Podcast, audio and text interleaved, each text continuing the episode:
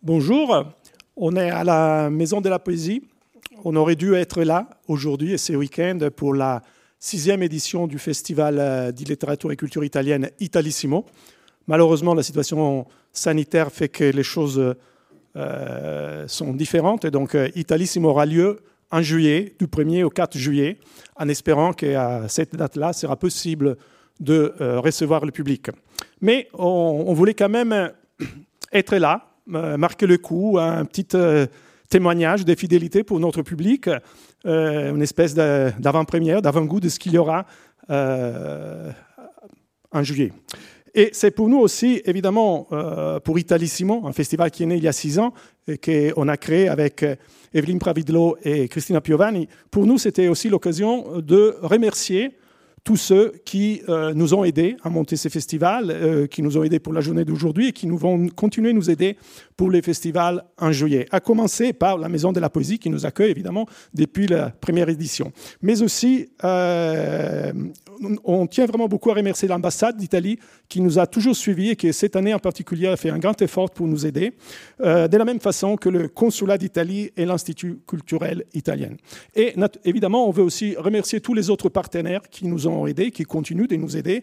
Euh, Montepaschi Bank, euh, il Centro per il Libro e la Lettura du, ministère de la Culture italienne, euh, le Centre national du livre, la SOFIA, euh, l'Institut du commerce extérieur italien, l'Office national du tourisme italien et Tovna Boniar. Tous ces partenaires nous permettent de continuer cette aventure que a démarré il y a six ans et je pense aujourd'hui elle a trouvé un peu sa place et parmi ceux qui aiment la littérature et la culture italienne, je pense que euh, Italissimo, c'est un nom qui dit quelque chose.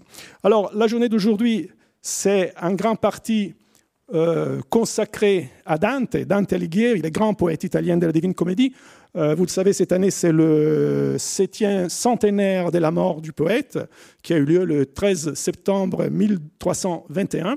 Et donc, c'est à cette occasion que cet après-midi, maintenant avec euh, Alessandro Barbero et plus tard avec euh, Patrick Boucheron et Mélanie Traversier, nous évoquerons l'histoire, la, vie, l'œuvre de ce grand poète.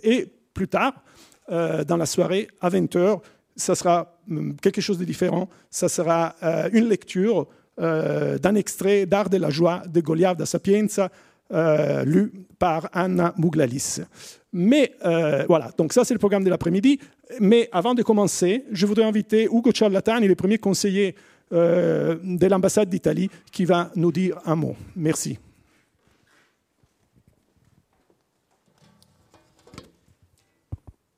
Merci, grazie Fabio, merci encore. C'est un grand honneur pour moi euh, d'être ici, à euh, ouvrir cette avant-première du festival Italissimo. Euh, qui, se déroulera en juillet cette année, comme tu as dit, Fabio. Et au nom de l'ambassadrice d'Italie en France, Madame Teresa Castaldo, j'aimerais aussi remercier les, les, personnes qui sont, les personnalités qui, sont, qui seront ici aujourd'hui, c'est-à-dire euh, le professeur Patrick Boucheron, Madame Mélanie Traversier, Madame Anna Mouglaïlis, j'espère que je vais prononcer bien. Mais surtout, j'aimerais dire le professeur Alessandro Barbera. Je lui remercie parce qu'il a été hier à Lyon, aujourd'hui ici, avec euh, dans cette période qui est très difficile pour tout le monde. Et c'est un grand honneur pour nous parce que moi-même, j'aime aussi beaucoup les, moyens à travers lesquels il, explique une matière qui est un petit peu difficile comme l'histoire. Et j'aimerais dire aussi que sa présence ici pour parler de Dante est euh, une chose qui nous a fait beaucoup d'honneur parce qu'on euh, a organisé avec l'ambassade beaucoup d'initiatives du Dante Alighieri. Je, pense que ce soir, on ira encore plus loin. Et qu'est-ce qu'on a fait? On a fait pour le 25 euh, mars dernier, on a fait 10 événements très intéressants qui, qui se sont déroulés à l'ambassade, à l'Institut italien de culture et euh, dans les cinq consulats d'Italie euh, en France. Et euh, on en fera encore beaucoup pendant toute l'année. Ce que j'aimerais dire, et je termine là, est qu'on peut trouver cet événement ici de ce soir, mais aussi les événements qui ont, été faits le 25 dans le site de l'ambassade du consulat, mais surtout dans la page Facebook Dante 700, une page qui, a été créée pour, euh, célébrer le poète et euh, le son poète, le poète plus important, je pense, de l'Italie. Qui sera Alighieri Qui est Alighieri Je pense que dans quelques minutes, on va le savoir. Merci encore, grazie ancora et bonne soirée.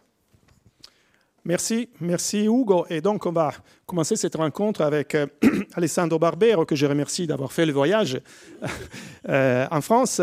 Euh, Alessandro, je rappelle simplement que tu es un historien qui enseigne l'histoire médiévale à l'Université du Piémont oriental et que tu as écrit de nombreux euh, essais, de livres sur euh, plusieurs aspects de l'histoire médiévale, mais pas seulement, parce que tu as écrit aussi sur la bataille de Waterloo, par exemple, et, d'autres. Mais enfin, il y a vraiment beaucoup de titres, on ne peut pas toutes les citer. Je rappelle simplement, par exemple, parmi ceux qui ont été euh, traduits en français, Le jour des, des, barbares, Histoire des croisades, Les divans d'Istanbul et Waterloo, dont on a déjà dit. Mais je tiens aussi à rappeler que tu étais aussi, tu es aussi un écrivain, un romancier. tu as écrit, euh, à ma connaissance, trois romans, peut-être plus. Euh, à, ma connaissance, même plus peut-être, mais oui. Mais enfin, mais, toi, tu ne les as pas, tu nous les as pas envoyés. en tout cas, trois romans, dont il y en a même un qui était, deux qui ont été publiés en français, traduits en français aux éditions Gallimard. Ça fait il y a quelques années. C'était euh, à la fin des années 90. C'était Belle vie ou les aventures du Mr. Pie gentilhomme, et puis roman russe. Voilà. Euh, mais aujourd'hui, on est là justement pour euh, Dante Alighieri, pour Dante, parce que tu viens de sortir ici en France euh, une nouvelle biographie, Dante, aux éditions Flammarion, un texte qui était traduit de l'italien par Sophie Royer et qui voilà, nous permet de découvrir un peu la vie de Dante qui, pour les Italiens, elle est peut-être, euh, elle va un peu de soi parce que tous les Italiens euh, étudient Dante à l'école, mais peut-être en France un peu moins. Donc c'est l'occasion de faire découvrir ce personnage qui n'est pas seulement lié à la Divine Comédie, il a toute une histoire avant euh, qui est intéressante de découvrir. Mais pour commencer, je voudrais d'abord te demander quelle était ta rencontre avec Dante avant de te consacrer à sa biographie. J'imagine que comme tout le monde, tu l'as découvert au lycée ou au collège, et puis, mais peut-être après tu l'as découvert en tant que lecteur. Euh, oui, je me suis souvent demandé si, face à une question comme celle-là, je devais dire la vérité. Et j'ai décidé que oui. je dis la vérité, même si, ouf, euh, la vérité, que, que j'étais un gamin qui lisait n'importe quoi. Euh, je passais mon temps à lire. Euh, mes parents me disaient que lorsque j'étais à table, je passais mon temps à lire l'étiquette de l'eau minérale. Et, et comme j'ai trouvé à l'âge de 9 ans ou 10 ans la, la, la Divine Comédie, euh, j'ai lu la divine comédie à cet âge-là, sans rien comprendre évidemment, mais carrément rien. Mais j'ai très fort le souvenir du bouquin. Euh, C'était une vieille édition, fin 19e siècle, euh, qui était peut-être le livre d'école de mon grand-père ou de mon grand-grand-père. Euh, donc ça, c'est la vérité. J'ai lu la Divine Comédie à 10 ans sans rien comprendre, mais en la goûtant énormément parce que la musique, la, seule musique des mots, sans comprendre leur signification, c'était déjà quelque chose. Euh, et après, souvent, ça arrive euh, que les, les, les, les, collégiens, les lycéens italiens sont un peu dégoûtés par Dante et par le fait qu'ils sont obligés de les lire euh, sans arrêt. Est-ce que tu as eu ces, ces, effets-là ou non? Au contraire, tu as continué d'apprécier mais là, je dois dire, euh, je souvent causé avec des, avec, de, de, de, bon, des concitoyens italiens sur ce sujet. Et j'ai l'impression qu'en réalité, bon, de lire des, livres à l'école, c'est toujours un problème. Euh, l'école doit évidemment nous, enseigner, nous, faire faire connaissance avec les grands livres de notre littérature. On le fait et on risque toujours euh, de, compliquer les choses, de donner l'impression que comme on fait quelque chose à l'école, alors bon, après l'école, c'est fini plus jamais je veux rien avoir à faire avec ça. Et cela arrive avec certains des chefs-d'œuvre de la littérature italienne. Cela arrive sans doute avec euh, Manzoni, I Promessi Sposi, sans doute. Tout le monde sort du lycée convaincu que c'est un roman horrible, ennuyeux, etc. puis ceux qui ont le courage de le reprendre vers les 30 ans ou les 40 ans découvrent que c'est un très bon roman, en effet. Mais j'ai l'impression, partagée avec beaucoup d'amis, qu'avec Dante, ce n'est pas la même chose. C'est-à-dire, le fait d'être obligé de lire Dante à l'école ne suffit pas euh, à détruire le plaisir de cette lecture. Je crois que personne ne sort de l'école vraiment en disant bon, Dante pour moi c'est fini, plus jamais. Euh, et, ça c'est la mesure euh, du résultat que Dante a, réalisé. De la force de son texte qui quand même continue de résonner en nous. Et donc voilà, bon, donc j'imagine qu'après tu l'as relu plus tard à plusieurs reprises. Et puis à un moment tu as décidé d'écrire une biographie. Là.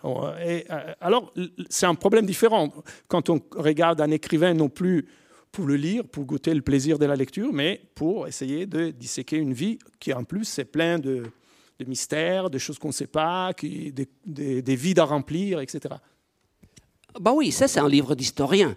Euh, là, il, faut le souligner avec force. Moi, je ne suis pas un historien de la littérature, je ne suis pas un critique littéraire, et il y a plein de vies de Dante euh, qui font mieux de ce que je pourrais jamais faire, euh, qui font leur tâche, c'est-à-dire de montrer pourquoi ça vaut la peine de lire Dante, quelle est son œuvre, etc. Là, c'est le livre d'un historien qui a accueilli l'opportunité d'étudier un homme très bien documenté et, sur lequel on peut avoir plusieurs points de vue parce que les sources sont très différenciées. Euh, on a des documents d'archives, euh, davantage que sur la majorité de ses contemporains. Euh, on a son propre témoignage. On a les témoignages de ceux qui l'ont connu et qui, après sa mort, savaient déjà très bien qu'ils avaient connu un homme exceptionnel qui allait rester dans les siècles et qui donc se sont empressés de recueillir leurs souvenirs, d'interviewer d'autres gens qu'il avait connus, etc. Donc faire la biographie d'un homme comme celui-là, euh, pour l'historien, est un défi formidable et, et un travail très amusant aussi. Cela serait, serait vrai même s'il n'était pas un des plus grands poètes de l'histoire de l'humanité. Euh, le fait que mon sujet est aussi un grand poète reste en quelque sorte à côté de mon livre. D'autres peuvent s'arrêter sur cet aspect-là. Euh, ce qui n'empêche que j'ai dû relire, évidemment. Euh, je dis relire pour la comédie parce qu'à notre époque, on lisait presque toute la comédie à l'école, effectivement. Et donc, je peux dire relire. Euh, j'aimerais bien dire, j'ai aussi relu Le Convivio, euh, La Vita Nuova, mais ce sera un mensonge. J'ai lu pour la première fois ces ouvrages de Dante à l'occasion de, l'écriture de cette biographie, mais j'ai fait ça euh, parce que c'était des sources. Et d'ailleurs, à ce sujet, il y a quand même toujours un, problème qui se pose, parce que Dante, justement, il a beaucoup écrit sur sa vie, il a beaucoup intégré dans, dans ces textes, justement la Vita Nuova que tu viens de citer, dans la Divine Comédie bien entendu, dans le, banquet, il convivio, euh, il a beaucoup intégré ses expériences, ou en tout cas il a transfiguré une partie de ses expériences, etc. Et euh, on est un peu tenté de, lire ces, indications comme des faits réels en disant, ben voilà, c'est comme c'est Dante qui dit, ça veut dire que vraiment les choses se sont passées comme ça, c'est lui arrivé ça et ça et ça. Alors que c'est peut-être pas le cas. Et alors se pose le problème justement, comment traiter ces matières autobiographiques qu'il a, qui propose au lecteur et, que le biographe doit regarder d'une façon un peu différente, j'imagine. Voilà, oui, c'est un problème parce que bon, l'historien, évidemment, euh, sait qu'il ne faut pas faire confiance aux témoins. Euh, et normalement, euh, disons, voilà, l'historien qui fait des études sur Napoléon sait très bien qu'il ne faut pas faire confiance au mémorial de Sainte-Hélène, etc. Au, contraire, euh, ce que Napoléon a laissé, euh, son témoignage recueilli par la case ou autre, euh, c'est peut-être la source la moins fiable absolument qu'on puisse trouver. Mais lorsque l'historien, qui n'a pas l'habitude du débat, des critiques littéraires, s'approche à Dante, euh, il n'imagine pas que c'est la même chose qu'un homme politique comme Napoléon, qui forcément ment lorsqu'il rappelle ce qu'il a fait. Euh, on se dit, bon, Dante, il n'avait pas raison de mentir. Et donc, on a tendance, on a tendance, moi, j'ai eu tendance au début à dire formidable, on a son propre témoignage. Et, vous savez, c'est difficile de dire arrête, peut-être ça, on ne peut pas utiliser comme si c'était vrai, parce que lorsque on retrouve un, homme du XIIIe siècle qui nous raconte Ah bon, vous voyez, à, l'âge de 9 ans, euh, je rencontrais une petite fille qui avait un habit rouge sang et je suis tombé amoureux. Et pendant toute ma vie, j'ai pensé à elle. Et on se dit, mais où un médiéviste pourrait retrouver un personnage de cette époque qui nous raconte ce qu'il a fait, ce qu'il a éprouvé euh, à 9 ans. Et, donc, on a, moi, j'ai eu tendance à dire formidable. Là, c'est un élément biographique. Puis, on découvre euh, qu'à 18 ans, euh, après 9 ans donc, euh, Dante retrouve Béatrice, etc. Et puis on lit, on lit les études des, critiques, des Italiens, des dentistes, comme on dit chez nous, et, on découvre que c'est très enfantin, très naïf de croire que lorsque Dante nous raconte ces choses-là, il, ne fait que se rappeler de, de sa mémoire, ce qui nous dit, hein, il nous dit dans la Vita Nuova, ça c'est une page du livre de ma mémoire. Ah, formidable. Mais euh, puis on lit des, des, des, des, savants, des chercheurs qui vous disent non, c'est un roman, vous savez. Hein. Et dans un roman, on ne on peut jamais parier sur la vérité biographique de ce qu'on euh, qu'on lit. Euh, et donc, oui, un des défis les plus difficiles pour l'historien que je suis, c'est de se dire attention, le témoignage de Dante, il faut l'analyser comme n'importe quel témoignage, et donc, en principe, ne pas prêter trop de confiance des indices plutôt que des vérités, peut-être. Même plus, euh, des inventions carrément, des inventions littéraires dans le cas des 9 ans ou des 18 ans de, de la Vita Nuova, mais aussi parfois des indices euh, euh, que Dante a, a mis dans la, dans la, comédie, par exemple, pour réécrire à sa façon son passé et donc pour nous faire croire carrément des choses différentes de ce qui s'était vraiment passé. Parce que là, du point de vue de la politique, de la vie politique de Dante, et Dante a eu beaucoup d'égarements, a souvent changé de position politique, a souvent changé d'opinion. Or, personne, et surtout un homme politique, n'aime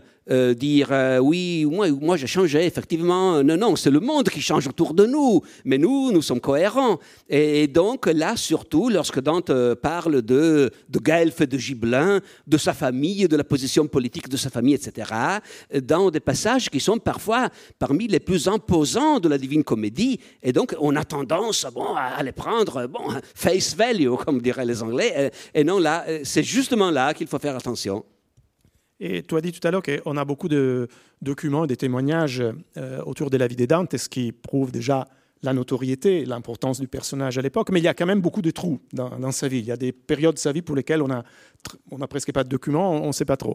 Et, donc voilà, il faut tout, le temps naviguer entre ces, deux éléments. Et donc, euh, quels sont les moments les, les plus mystérieux encore de la vie de Dante Quels sont les moments qui, on a plus de mal à reconstituer Bon, alors, d'un côté, il y a euh, une, rupture très nette au moment de l'exil. Parce que jusqu'à ses 36 ans, euh, Dante est, le, citoyen d'une grande ville euh, où l'on écrit beaucoup. et, il y a plusieurs occasions pour retrouver son nom dans des documents. Euh, par exemple, chaque fois qu'il se lève pour prendre la parole dans un des conseils de la ville, euh, ben on, prenait, on verbalisait tout, évidemment. Est-ce qu'on dit verbaliser en français? Bon, enfin, même vous comprenez ce que je veux dire. On faisait le procès verbal de ce qu'on disait, et, si on a de la chance, euh, on n'a pas perdu ses registres, donc on retrouve un tel jour, dans un tel conseil, dans tel guéri, s'est levé et il a pris parti pour la proposition du gouvernement. Euh, ou alors, euh, il y avait des occasions, euh, on faisait des affaires, on allait chez le notaire pour emprunter de l'argent, pour acheter des terres, etc. Du moment où il est chassé de sa ville, il n'a plus de patrimoine, il n'a plus d'intérêt économique et il n'a plus de position politique. Donc il n'y a plus de raison pour le retrouver dans des documents il n'aura plus l'occasion d'aller chez le notaire pour acheter une maison euh, ou d'être enregistré parmi les participants d'une discussion politique. Euh, ou très peu, alors. Il y en a au début quelque chose, mais puis c'est fini. Euh, et donc c'est justement la période où l'on aimerait bien savoir s'il était à Bologne ou à Vérone, si c'est vrai ou non qu'il est parti à Paris pour suivre des cours en Sorbonne. Euh, et, là, et là, il faut s'appuyer sur d'autres témoignages, plus ou moins littéraires, parce qu'on n'a pas ces sources dures, si j'ose dire, que sont les documents d'archives.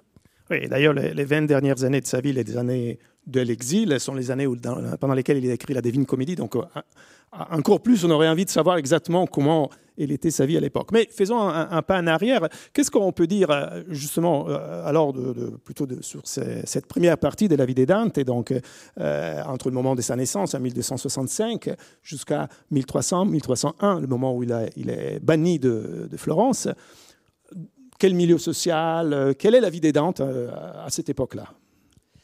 Alors, c'est la vie d'un citoyen qui a hérité un petit patrimoine, euh, qui n'a pas l'intérêt que son père, ses oncles, son grand-père avaient pour les affaires. Sa famille, c'est une typique famille du milieu de ce qu'ils appelaient le peuple, ce qui veut dire essentiellement les entrepreneurs, les commerçants, les banquiers, ou même les petits banquiers, les usuriers, etc., des gens qui trafiquaient, euh, qui savaient manier l'argent euh, et qui s'enrichissaient. La mobilité sociale est une donnée fondamentale du milieu où Dante naît et, grandit. Euh, et la mobilité sociale le touche lui personnellement, parce que justement, le grand-père, le père, les oncles ont fait de l'argent, pas énormément d'argent, mais Dante, euh, dans, son exil, il se souvient souvent du fait qu'il n'a pas l'habitude de la pauvreté, qu'il avait une belle maison en ville, qu'il vivait largement, etc. Alors, euh, un des problèmes de la société italienne de l'époque est que les marchands, les hommes d'affaires amassaient de l'argent et au lieu d'investir, comme on fait dans le capitalisme moderne, leur idéal, c'était de se retirer des affaires et de devenir des nobles. Et donc de poursuivre des occupations plus élevées, la chevalerie, les armes pour certains, ou alors euh, la culture, les études, la poésie, dans le cas de Dante, qui d'ailleurs appréciait aussi les armes et les chevaux. Il en parle souvent. C'est évident qu'il est fasciné par ce modèle de vie qui est celui de gens qui sont supérieurs pour leur naissance par rapport à lui, mais lui, il les fréquente. Et lui, il les fréquente parce que, justement, il ne se souille plus la main la, à la boutique, comme, comme, toute sa famille avait fait, et, il écrit des vers. Et le fait d'écrire des vers euh, le met en contact avec des milieux sociaux élevés, parce que c'est un sport, justement, tout comme le tournoi ou la guerre, faire des vers, faire des poèmes dans cette société, c'est un sport des milieux sociaux les plus élevés. Et donc lui, qui est le fils de usurier, il tutoie les fils de chevaliers parce qu'ils échangent des sonnets. Euh, et donc il est en train d'entrer dans un milieu social plus élevé. Mais avec cette contradiction-là, que dans cette ville, les chevaliers, que tout le monde admire et respecte, sont exclus du pouvoir parce que les chevaliers sont aussi des gens violents et les hommes d'affaires n'aiment pas la violence. Euh, et donc ils ont pris le pouvoir, les hommes d'affaires, le peuple, avec le but euh, délibéré d'exclure les nobles, les chevaliers, les grands seigneurs du gouvernement de la ville. Donc, lorsque Dante découvre que parmi les passions de sa vie, euh, qui sont nombreuses, hein, les femmes, l'amour, la poésie, les études, la philosophie, les chevaux et les armes, euh, et il découvre aussi une passion nouvelle, sa trentaine passée, c'est-à-dire la politique, la politique qui est ouverte à tout le monde, dans sa ville, c'est ce qu'ils appellent un gouvernement large, où n'importe quel citoyen peut prendre place dans un des conseils. Il y a des milliers de citoyens qui font de la politique. Et surtout que les conseils, on les renouvelle en permanence, tous les deux mois, tous les trois mois, non? Bien sûr, parce qu'ils ont horreur de la hum, sémantification, de l'ossification de la classe politique. Il faut changer, changer, changer. Personne ne doit accumuler trop de pouvoir. C'est le souci opposé à celui que nous avons aujourd'hui hein, de la stabilité du gouvernement qui est devenu un mantra euh, dans notre société. Et eux, au contraire. Donc beaucoup de monde peut participer, mais évidemment, ceux qui ont beaucoup de temps et un peu d'argent peuvent participer de façon plus continue. Dante ne doit pas abandonner la politique de temps en temps pour s'occuper de ses affaires. Il a hérité, il a une rente, euh, il est un rentier, un petit rentier qui vit tranquillement de ce, point de vue-là et qui peut se donner à la politique. Mais à ce moment-là, il découvre que pour, être, euh, pour, pour se mêler à la gestion politique de la commune. Il ne faut pas trop parler de ses ancêtres nobles, euh, de, ses copains chevaliers ou fils de chevaliers, etc. Là, il faut être homme du peuple, parce qu'il n'y a que les hommes du peuple qui sont acceptés dans les conseils. Et, et donc, pendant quelques années, Dante fait quelque chose dont il aura peut-être honte plus tard ou qu'il va renier plus tard, c'est-à-dire il sert un régime populaire où il est dit expressément qu'il faut être plébéien pour pouvoir être entendu dans ces milieux-là, et il le fait apparemment avec, euh, avec sincérité.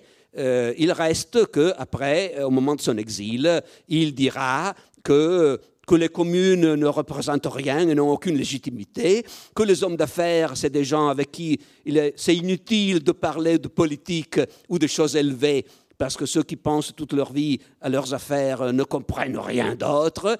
Et donc, euh, c'est un peu difficile de concilier le Dante citoyen, homme du peuple, qui fait de la politique à Florence, et le Dante intellectuel écrivain de l'époque de l'exil, euh, qui apparemment a fait des choix totalement différents.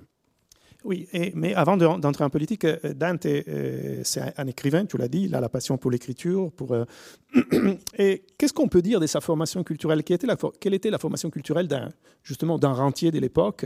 Comment il s'est formé? Quelles étaient les études qu'il a suivies? Là aussi, il y a des hypothèses, il y a différentes indications, je crois.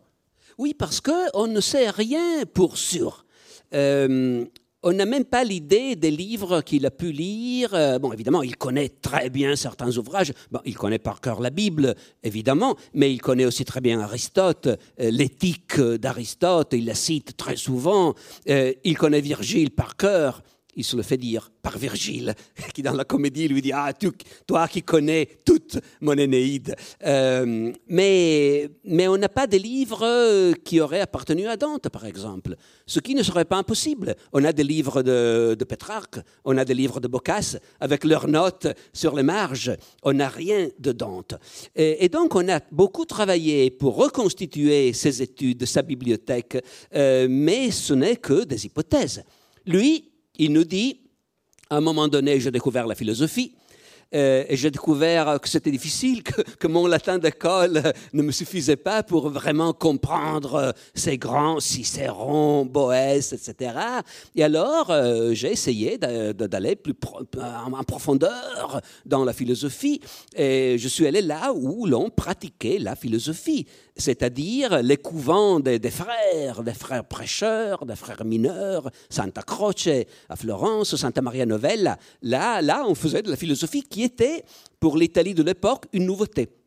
Une nouveauté qui venait de Paris. Euh, un des maîtres de la jeunesse, de l'adolescence de Dante, Brunetto Latini, euh, avait été à Paris et avait reporté euh, à Florence cette nouveauté de s'interroger sur ce que c'est l'homme, sur ce que c'est le monde, créé par Dieu, évidemment, mais dans quel but? Et, quels moyens nous avons pour comprendre ce que c'est que vivre dans ce monde. Euh, tout cela sans contester l'approche théologique, mais en intégrant l'approche théologique, théologique avec la réflexion logique. Ça, c'était une nouveauté qui a enchanté Dante euh, vers sa trentaine. Et, là, et là, on, fait des hypothèses. Euh, il connaît Bologne, euh, donc il est très probable euh, qu'il soit allé faire des études à Bologne, mais on ne sait pas avec certitude absolue. Plus tard, comme je le disais, Boccace et d'autres aussi, à l'époque, d'autres auteurs du, du XIVe siècle nous disent qu'il est allé à Paris, et à mon avis, c'est très probable, parce que s'il avait les moyens pour le faire, euh, c'est évident qu'il aurait eu envie d'aller voir, d'aller écouter les maîtres de la rue de Foire. Euh, ceci dit, c'est des hypothèses toujours. Euh, son rapport avec l'université en particulier, c'est très difficile à démêler parce qu'on a même, a même un de ses fils qui, dans un de ses, de ses poèmes, parle de son père, Dante, en, en laissant entendre qu'il aurait même enseigné à l'université de Bologne l'astronomie. on n'en sait rien c'est possible. Euh, euh, pendant les années de son exil, il avait aussi le problème euh, bon, de, gagner sa vie. Hein. le plus souvent, il, a fait confiance à des protecteurs puissants, mais il est parfaitement possible qu'il ait aussi un moment pensé, bon, je pourrais m'ouvrir une nouvelle vie en tant que prof d'université, sauf découvrir qu'il n'aimait pas trop ça. Et donc, il, aura toujours des mots assez bon, sauvages contre ceux qui vendent et achètent euh, leur, leur science. Et toujours à propos de culture, on, peut dire quand même que Dante, c'est peut-être le premier, en tout cas un des premiers, qui euh, fait de l'écriture, de la culture, de la réflexion son activité principale. Ce n'est pas une activité à côté d'autres, c'est vraiment son activité. Son statut est, au, au début est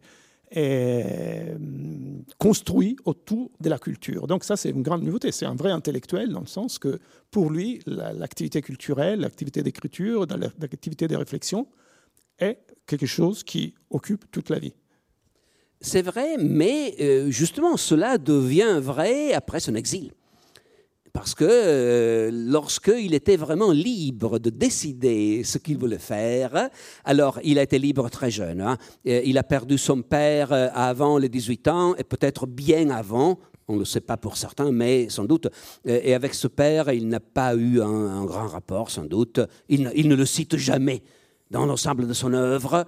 Euh, il avait perdu aussi sa mère, même avant, peut-être même dès sa naissance. Euh, donc avant l'âge de 18 ans, Dante se retrouve euh, libre, maître d'un petit patrimoine, d'une rente.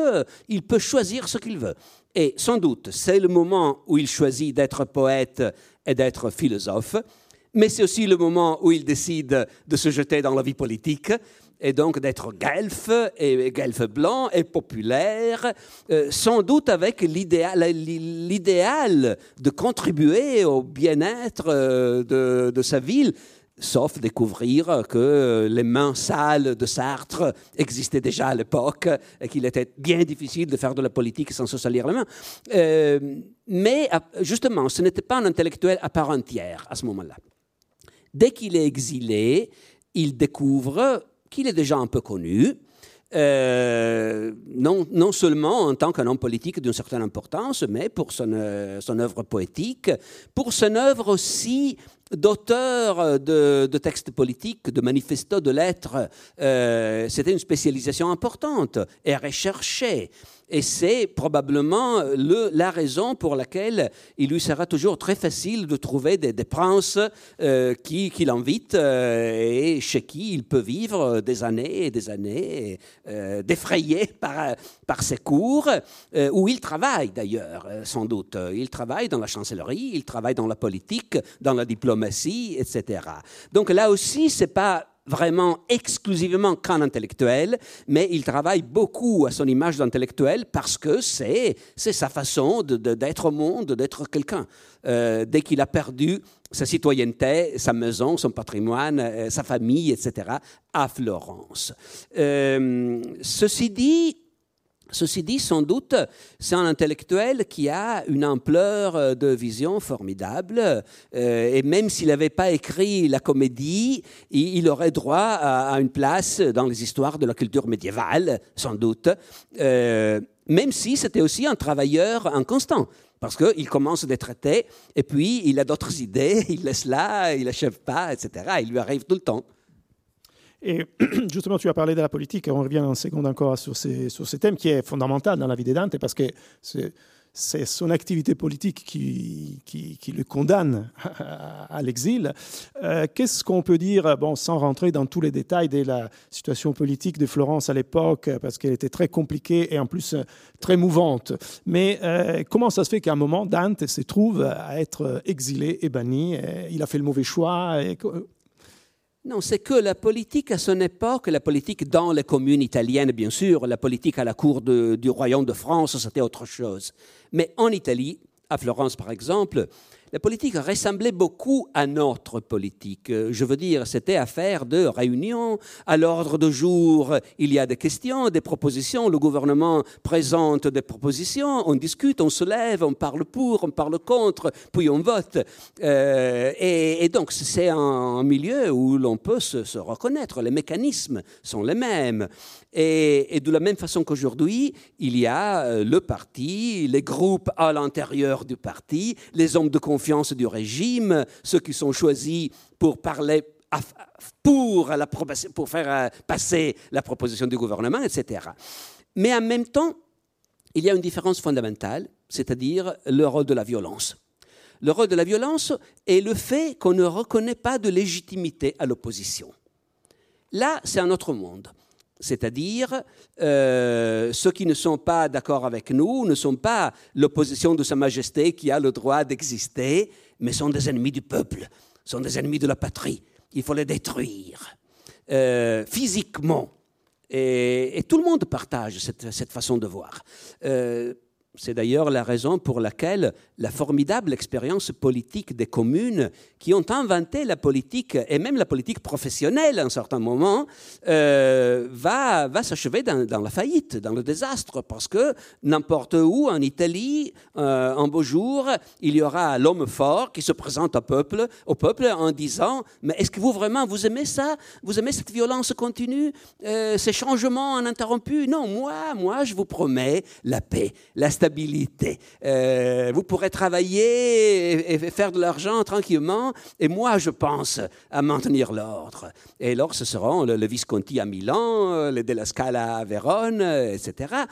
Euh, et donc, dans ce contexte-là, la politique veut dire que jusqu'au moment où nous sommes au pouvoir, d'accord. Mais si jamais nos ennemis arrivent à nous expulser du pouvoir, il faut s'attendre le pire c'est-à-dire d'être tués ou chassés, de voir nos maisons pillées et détruites, euh, et d'être inscrits sur des listes, c'est l'époque des listes, c'est stalinien de ce point de vue-là. Euh, on, compile tout le temps, on fait des listes des gens qu'il faut exiler, qu'il faut jamais plus admettre, euh, ou qui restent dans la ville, mais qui n'auront jamais droit à faire de la politique parce qu'on n'a pas confiance en eux, etc. Et, et donc c'est normal. Il y a des milliers d'Italiens qui tout le temps sont chassés de leur ville parce que leurs ennemis ont pris le pouvoir. Et donc ce qui arrive à Dante est tout à fait normal. Euh, nous parlons toujours de l'exil de Dante, mais euh, au début de 1302, il y a quelque chose comme 600 citoyens florentins euh, qui sont chassés ensuite au, coup d'État de, la faction, de la faction des Noirs. donc c'est une destinée tout à fait normale et Dante, se retrouve à partager une expérience tout à fait normale dans l'Italie de son époque. Donc il est banni, il est même condamné à mort au bûcher. Euh, et donc, à partir de ces moments-là, il, euh, donc, comme, disait tout à l'heure, les 20 dernières années de sa vie, il, est, euh, il devient citoyen du monde. Il l'a dit lui-même, je crois, à un moment, il dit J'ai pour patrie le monde. Et, il, se déplace de ville en ville. Hein. il est, on le voit à Arezzo, à Vérone, à Ravenne, à Sarzane, à Bologne, à Luc, à Paris peut-être. Enfin, voilà. Et donc, et comme tu disais, c'est une époque euh, dont on a moins de documents, mais en même temps, c'est l'époque euh, où il écrit la Divine Comédie. Donc, à la fois, c'est un, moment très, très important.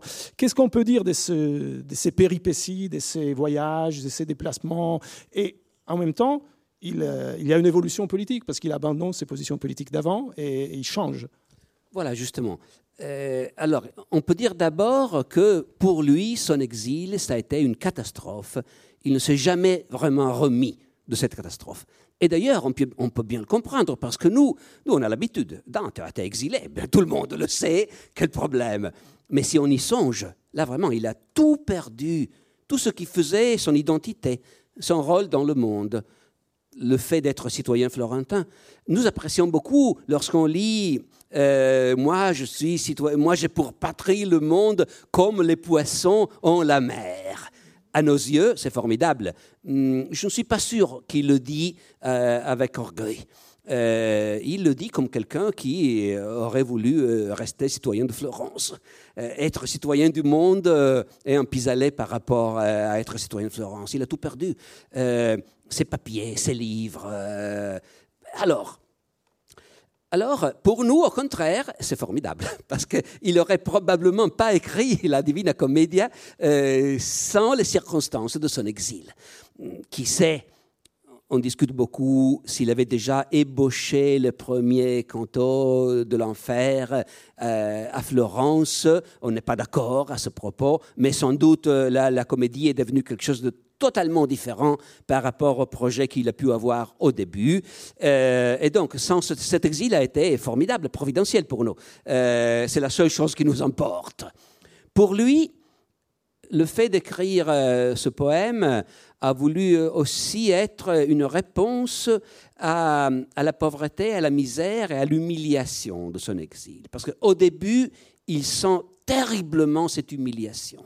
Il y a des passages incroyables dans, ses œuvres, dans ses lettres, etc.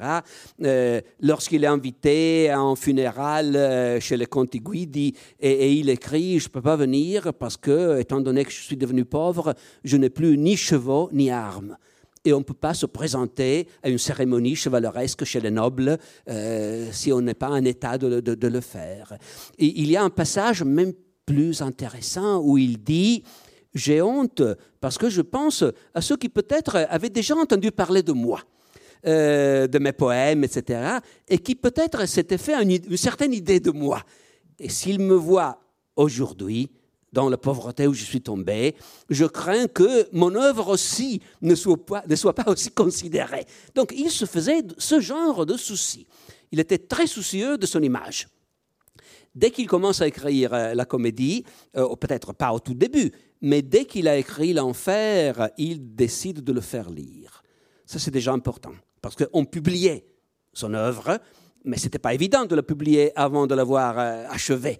Euh, tandis que nous avons la preuve que lorsqu'il était en train d'écrire le purgatoire, il y avait déjà des gens qui avaient lu l'enfer et qui le citaient. Il y a des gens qui disent, ah bon, avez-vous lu ce livre de Dante euh, qui dit de belles choses sur l'enfer, etc. Et cela en 1315. quand, et puis après, il y a des gens qui citent des vers du purgatoire à une époque où nous savons que Dante n'avait pas encore achevé le paradis. Donc il publie euh, et, l'impression, il est sensationnel, c'est sensationnel. Euh, le monde des, poètes, des lettrés, des intellectuels en Italie est ébloui. Tout le monde en parle. On, en parle beaucoup. On en parle beaucoup. C'est le moment où Dante se dit si je vais devenir vraiment euh, aussi célèbre, mes compatriotes à Florence vont me rappeler et c'est son rêve de, vieillesse. Vieillesse, il est mort à 56 ans, hein, mais il se décrit dans les églogues qu'il a écrits dans ces dernières années, il se décrit comme un vieux aux cheveux blonds. Euh, et ça a été le rêve de sa vieillesse, le fait d'être rappelé à, Florence, d'être couronné de laurier, comme nous le voyons dans tous ses portraits, dans, sous la couverture de tout le bouquin, le mien y compris. Euh, évidemment, dans sa vie, il n'a jamais été habillé comme ça, Dante. Euh, il n'a jamais porté de couronne de laurier excepté peut-être quand il était seul chez soi devant le miroir, je ne sais pas. Hein. Mais, mais il, il rêvait euh, d'être couronné de laurier à Florence. Et il pouvait le rêver parce que, effectivement, euh, en Italie, on parlait de ce qu'il était en train d'écrire et, on attendait anxieusement le paradis. Quand il est mort, on, on avait déjà pris connaissance de premiers chant du paradis, mais il en manquait encore 13, je crois. Et il y a eu un moment où les lettrés italiens se sont dit, oh alors, c'est pas, pas fini, qu'est-ce qu'on va faire? Hum, On est même arrivé à suggérer au fils de Dante, qui savait faire des vers, des très mauvais vers, il faut dire, euh, quelqu'un leur a suggéré, bon, vous allez achever, c'est vrai, vous allez écrire ces derniers chants qui manquent. Puis, heureusement, on les a retrouvés. Il est mort après avoir achevé la comédie. Et donc, euh, il était connu. Tout le monde savait qui c'était Dante à ce moment-là. Est-ce que, justement, ce rêve de rentrer euh, à Florence couronné euh, en tant que grand écrivain, c'est la raison pour laquelle il a, renoncé pour deux fois l'amnistie? Parce que pour deux fois, il y a eu des propositions de la part du pouvoir de Florence pour faire rentrer ceux qui qui avaient été bannis. Et lui, il a renoncé les deux fois. Ah, il a, souvent changé d'opinion. Il faut dire que le monde autour de lui changeait très rapidement. les équilibres politiques euh, pendant ces 20 ans ont connu des changements formidables. Au tout début, il espérait rentrer l'épée au point. Parce que pendant euh, une année ou deux, euh, les Blancs se sont alliés avec les Gibelins qui avaient déjà été exilés avant eux, et, ils espéraient battre le régime noir sur le champ de bataille et rentrer à Florence. Et c'est peut-être la dernière fois que Dante s'est même battu personnellement parce qu'il avait fait à 25 ans à la bataille de Campeldino et, à, l'époque des premières années de son exil, il, fait des lettres où il parle de nos épées sanglantes et, nos, blanches, nos blancs drapeaux. Et, là, à, mon avis, à mon avis, il est parfaitement possible qu'il ait pris part personnellement à cette guerre. Après quoi Après quoi ils sont battus et, il découvre aussi que ses, compagnons d'exil ne sont pas euh, une, compagnie fiable, ils ne vont jamais rien faire, et donc euh, il décide, c'est très célèbre, de, de, monter un parti à lui seul, euh, One Man Party. Et, et, donc, et donc à ce moment-là, il se dit, puisque je n'arriverai jamais à rentrer par, par une victoire sur le champ, autant peut-être euh, demander pardon. Euh, il y a le moment où il se repentit, comme euh, Marco Sant'Agata a inventé cette expression, Dante pentito, euh, qui pour, nous, les Italiens aujourd'hui, ça a des résonances importantes parce que les, gens de mafia qui acceptent de collaborer avec la police, avec la magistrature, on les appelle comme ça, etc. Et c'est vrai que Dante, euh, il y a un moment où il fait savoir au régime noir qu'ils ont tort à le considérer comme un ennemi. Il l'a été, mais euh, il a changé d'avis, il demande pardon et personne ne l'écoute. Et, à ce moment-là, évidemment, il décide que ce n'est pas la bonne voie, celle-là. Il, il s'aigrit aussi un peu, ce qui fait qu'au moment où le régime euh, décide que peut-être, bon, quelqu'un, on peut le rappeler, euh, mais les conditions sont très humiliantes. Et, là, à ce moment-là, Dante, probablement, il avait commencé à imaginer d'autres, scénarios. Parce qu'à un moment donné, il y a le scénario un reset il y a l'empereur qui revient en Italie, là c'est un changement formidable des équilibres politiques, et là, euh, non pas seulement Dante, tout le monde s'est demandé qu'est-ce qui va arriver. Euh, L'Italie ne va plus être euh, celle qu'elle était avant la venue de l'empereur, et, donc là, Dante probablement recommence à, à croire que quelqu'un d'autre va le ramener à Florence et, donc il refuse d'accepter des conditions humiliantes. C'est aussi le moment où il a découvert que justement il est en train de devenir le grand poète dont tout le monde parle et donc il ne peut plus accepter de rentrer à Florence en demandant pardon, en s'humiliant, en prenant place dans la prison de la ville, dans l'attente d'être sorti comme un, condamné qu'on pardonne euh, en l'offrant au saint protecteur de la ville, comme on faisait, dans des habits humiliants de pénitents, etc. Non, c'est trop, à ce moment-là, il ne le fait pas. Et donc, euh, à ce moment-là, par contre, il est en train de devenir, comme tu le dis, le grand écrivain. Il est en train d'écrire la Divine Comédie. Et le coup de génie, c'est d'avoir écrit la Divine euh, Comédie dans une langue qui est le toscan, c'est la langue vulgaire, comme on disait à l'époque, pas en latin, et qui, aujourd'hui, on considère, euh, c'est pour ça qu'on le considère le père de la langue italienne. Parce que, donc ça, c'est vraiment un aspect très important, un aspect linguistique. Là, bon, tu n'es pas un critique littéraire, je le sais, mais quand même, ça a une importance historique. Oui, là, il faut dire, euh, la génération de Dante a vécu cette nouveauté euh, de la possibilité d'écrire des vers en, langue vulgaire, en italien euh, parce que c'était une nouveauté. Euh, c'est pas la Provence où on faisait des vers en vulgaire euh, déjà vers la fin de l'XIe siècle. C'est pas la France où déjà au XIIe siècle c'était tout à fait normal d'écrire en langue d'Oïl. Euh, en Italie, on faisait pas ça. la génération de Dante est la première qui découvre qu'on peut faire ça et c'est quelque chose qui donne un frisson formidable. Euh, le jeune Dante, la génération de Dante, peut-être la génération de ses majeurs, lorsqu'il a 18 ans, depuis quelques ans déjà, il y a des gens un peu plus vieux que lui qui écrivent en langue vulgaire. Et, il le dit dans la Vita Nuova, avant, on ne pouvait pas faire ça qu'en latin. Mais récemment, euh, ont fait leur parution, ces nouveaux poètes, en langue vulgaire. Et, c'est évident que ces jeunes gens sont fascinés par cette possibilité. Donc Dante, bien avant de commencer à écrire la comédie, euh, se fait un nom en tant que poète en langue vulgaire. Euh, il manie la langue vulgaire comme un instrument très subtil. Peut faire des chansons très élevé, très compliqué, très philosophique en langue vulgaire. Donc il sait déjà tout ça avant d'attaquer la comédie. Et, et, par contre, ce n'est pas encore la génération de Pétrarque qui commencera à être fascinée par l'idée d'écrire dans le, le, latin de Cicéron. Parce qu'à l'époque de Dante, tout le monde, tous les, les gens cultivés connaissaient le latin, mais ils n'avaient pas cette adoration pour le latin ancien. Euh, ils faisaient en latin de tous les jours, euh, le latin qu'utilisaient les, profs d'université pour parler d'arguments dont Cicéron n'avait jamais parlé, euh, pour parler de théologie chrétienne, etc. Donc, oh, pour la génération de Dante, la chose vraiment qui donne un frisson, qui enthousiasme, c'est le fait d'écrire en langue vulgaire tandis que la génération suivante euh, sera plutôt fascinée par l'idée d'écrire en latin cicéronien. Euh, ce qui est d'ailleurs la raison pour laquelle euh, des générations et générations d'intellectuels italiens auront, auront du mal avec Dante, parce qu'on ne peut pas ne pas reconnaître la grandeur de ce qu'il a fait, mais pendant deux siècles, on dira, hmm, et pourtant, dommage qu'il l'ait fait en, italien, parce que si seulement il avait, il fait en latin. Euh, surtout qu'en plus, sa langue, euh, elle est par moments noble, très élevée, très philosophique, euh, très théologique, et puis par moments très triviale, très vulgaire, très.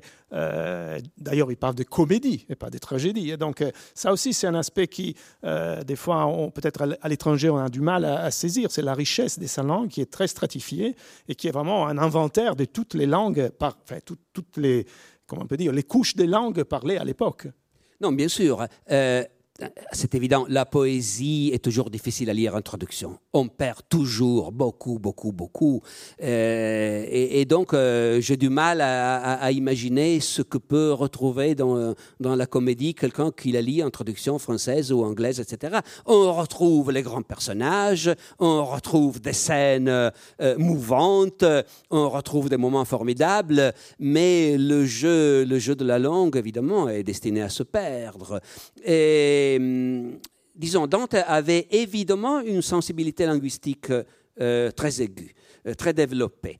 À une époque où la science de la linguistique n'existait pas, la réflexion sur la langue euh, n'existait pas, et et où l'on avait même des idées très bizarres sur les langues. Vous savez que Dante, comme tous ses contemporains, euh, n'avait pas l'idée que le latin était la langue euh, vulgaire des anciens. Euh, il, croyait que le latin était une langue inventée, ce qu'il était à son, à son époque, évidemment.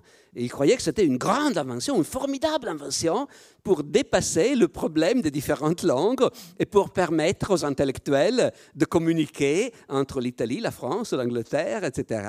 et donc, dans ce monde qui n'a pas une idée d'études linguistiques, Dante écrit le De Vulgari Eloquentia, c'est-à-dire un traité sur la langue qu'on parle en Italie, et il démontre sa sensibilité dans cela.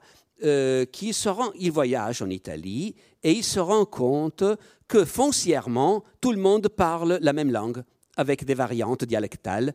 Euh, c'est bizarre parce qu'aujourd'hui même, euh, si on entend parler euh, des gens de, Venise euh, ou de Palerme, de Naples ou de Milan dans leur dialecte, je crois qu'on aurait du mal pour admettre que c'est des dialectes dans le même système linguistique. Hum, j'ai parlé récemment de ça avec un copain qui est, linguiste et qui m'a dit, mais attention, à l'époque, les dialectes de l'italien étaient plus rapprochés de ce qu'ils sont aujourd'hui. Euh, au, fil des siècles, ils se sont éloignés l'un de l'autre. À l'époque, ils se ressemblaient davantage, ce qui permet à Dante de, de, se rendre compte que tout le monde parle la même langue, la langue du si, comme en France on parle la langue d'Oïl, en Provence on parle la langue d'Oc, en Italie on parle la langue du Si, même si à Venise on la parle de façon, il dit ispida et tirsuta, et en Piémont on la parle d'une façon terrible, tant qu'on se demande si on est encore en Italie, mais, mais quand même. Donc il a cette sensibilité, et lorsqu'il écrit la comédie, là, là, il joue vraiment sur tous les, euh, toutes les variantes possibles. Il faut dire aussi que le fait de passer avec plaisir d'un registre à l'autre, euh, de rapprocher le registre très élevé au registre bas et corporel, bon, pas besoin d'évoquer Bartine euh, ou Rabelais alors, c'était typique de la, de la culture de son époque.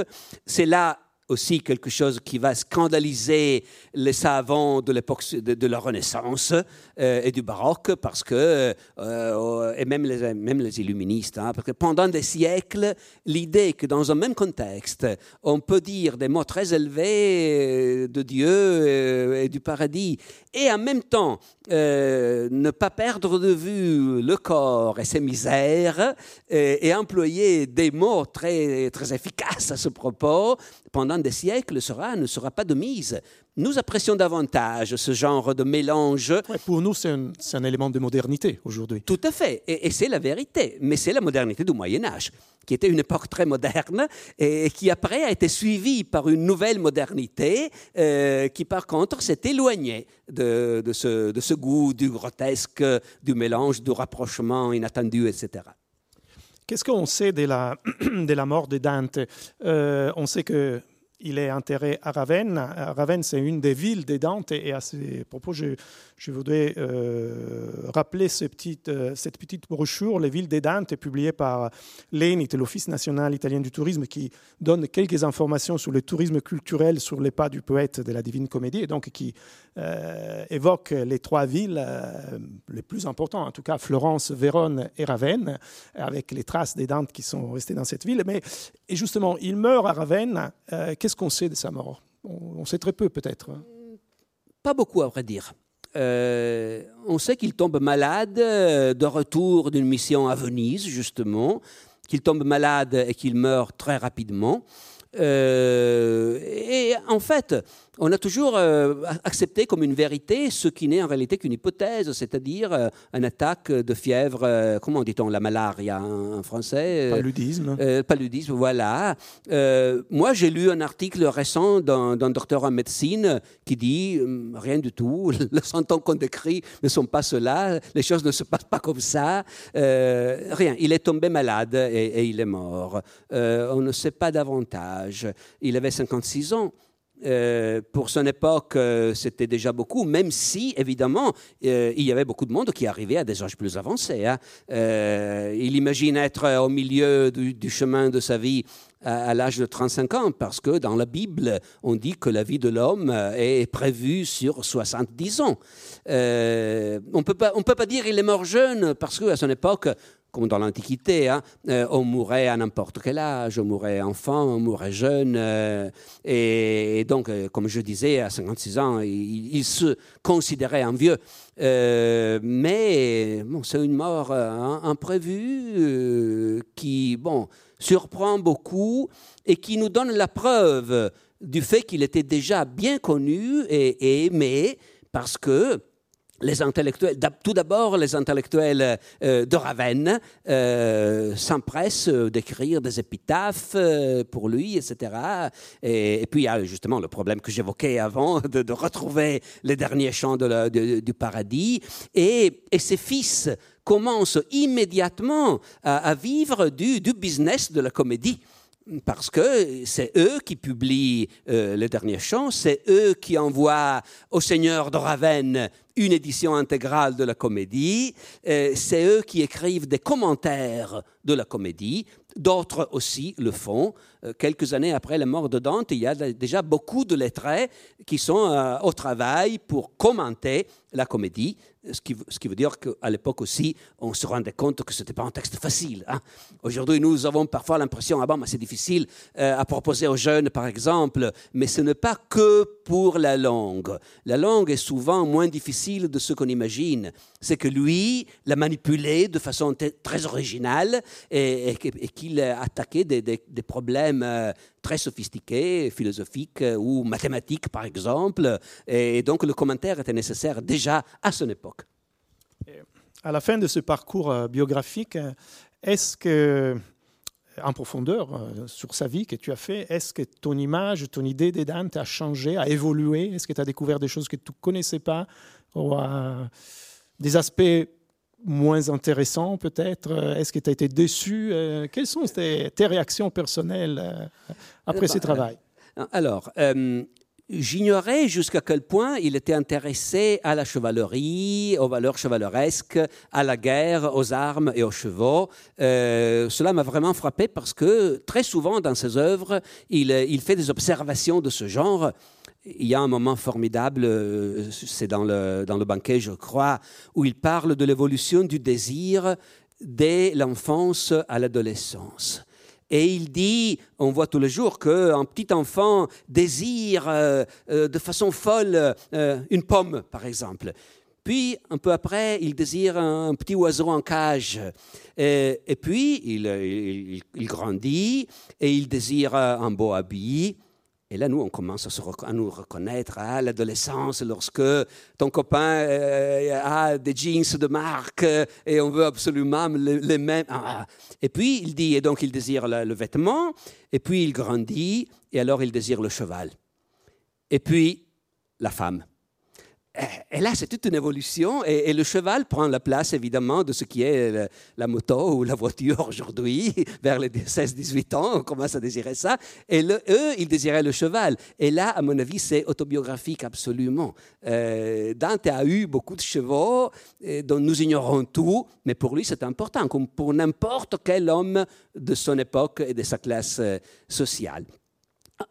Autre chose, euh, je n'avais pas l'idée de la façon euh, dont Dante, euh, on l'a déjà dit, mais on peut reprendre ce thème pour conclure, euh, lorsqu'il raconte son passé, il le manipule.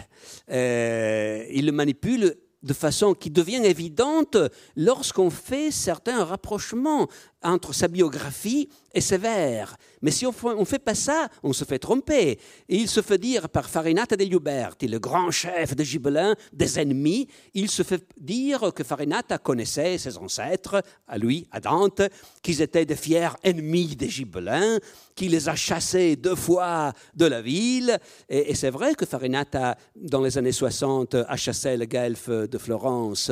Et jusqu'à 66-67, le orthodoxe pur et dur était hors de Florence. Et si on lit le, chant dit de l'enfer, le chant de Farinata, on reste avec l'impression que la famille de Dante était de ces guelfes purs et durs qui avaient été chassés. Puis on se demande, oui, mais euh, au juste, Dante, et il est né quand? Il est né en 65. Euh, il est né avant que le régime gibelin ne tombe. Il est né lorsque les guelfes purs et durs avaient été exilés mais lui, il est né à Florence, et, donc sa famille à lui n'était pas ce guelfe formidable qu'il fait dire à Farinata. Et les, exemples comme celui-là sont, nombreux et, montrent le souci de Dante de réécrire son passé et celui de sa famille pour proposer une image politiquement correcte, disons. Là, je n'avais pas l'idée. J'ai découvert ça avec plaisir et amusement, évidemment. Et pour conclure, je me suis rendu compte de ce qui devrait être évident, mais ne l'est pas toujours, c'est-à-dire que Dante est un géant parce que c'est un très très grand poète, parce que c'est un des grands poètes de l'histoire de l'humanité, parce qu'il a écrit un des chefs-d'œuvre immortels de l'humanité, et ce n'est pas important parce que c'est le père de la patrie qui a le droit de nous regarder euh, en fronçant les sourcils euh, parce qu'il était pur euh, et moral et parfait et nous, nous ne le sommes pas. Non, c'est pas ça. Et pour conclure alors, tu dis c'était un grand poète. Est-ce que est-ce qu'on peut dire aussi que c'est un auteur européen? Est-ce qu'il y a un côté européen dans le dans la, Divine Comédie et dans l'œuvre de Dante, ou non? Ben oui, euh, dans ce sens que qu'il y a un côté hum, mondial et, donc aussi européen, évidemment. Euh, non, euh, il faut dire ça. La, la, plupart des pays d'Europe ont leur grand écrivain incontournable, évident, euh, pour nous, c'est évident que Dante est le plus, grand auteur de notre littérature, Shakespeare pour les Anglais, euh, Goethe pour les Allemands, Cervantes pour les Espagnols, Camões pour euh, les Portugais. Pour les Français, c'est déjà plus difficile. Il m'est arrivé de parler avec des, Français euh, sur ce thème. Euh, quelqu'un m'a proposé Victor Hugo. Euh, d'autres ont dit Victor Hugo, ah non. et, donc, les, Français apparemment n'ont pas un auteur qui dépasse tous les autres. Alors, dans tous ces cas, on a des auteurs qui sont, avec l'exception peut-être de Shakespeare, euh, mais là c'est aussi la domination culturelle euh, de la langue anglaise et de la culture anglo-saxonne. Euh, en général, ces poètes sont très nationaux, ils incarnent un esprit national et en même temps, ils aspirent à, à être, ils sont proposés comme des grands de l'humanité. Euh, et donc de l'Europe, oui, mais peut-être c'est vrai qu'entre être un, des grands poètes de l'humanité et être le grand poète de l'Italie, euh, l'Europe disparaît un petit peu, peut-être, c'est possible, on, peut accepter ça. Voilà, mais c'est en tout cas une bonne raison pour continuer de lire Dante, de le découvrir pour qui n'a jamais lu la Divine Comédie. Et, donc voilà, on s'arrête ici. Je remercie Alessandro Barbero, je te remercie d'être, venu ici à Paris pour cette rencontre. Je rappelle euh, ta biographie des Dante, donc euh, publiée aux éditions Flammarion. Et voilà, je vous remercie tous et je vous invite à nous suivre encore plus tard avec euh, Patrick Boucheron et Mélanie Traversier et tout à l'heure à 8 h avec Anna Mouglalis. Et donc, merci beaucoup et à plus tard. Merci à.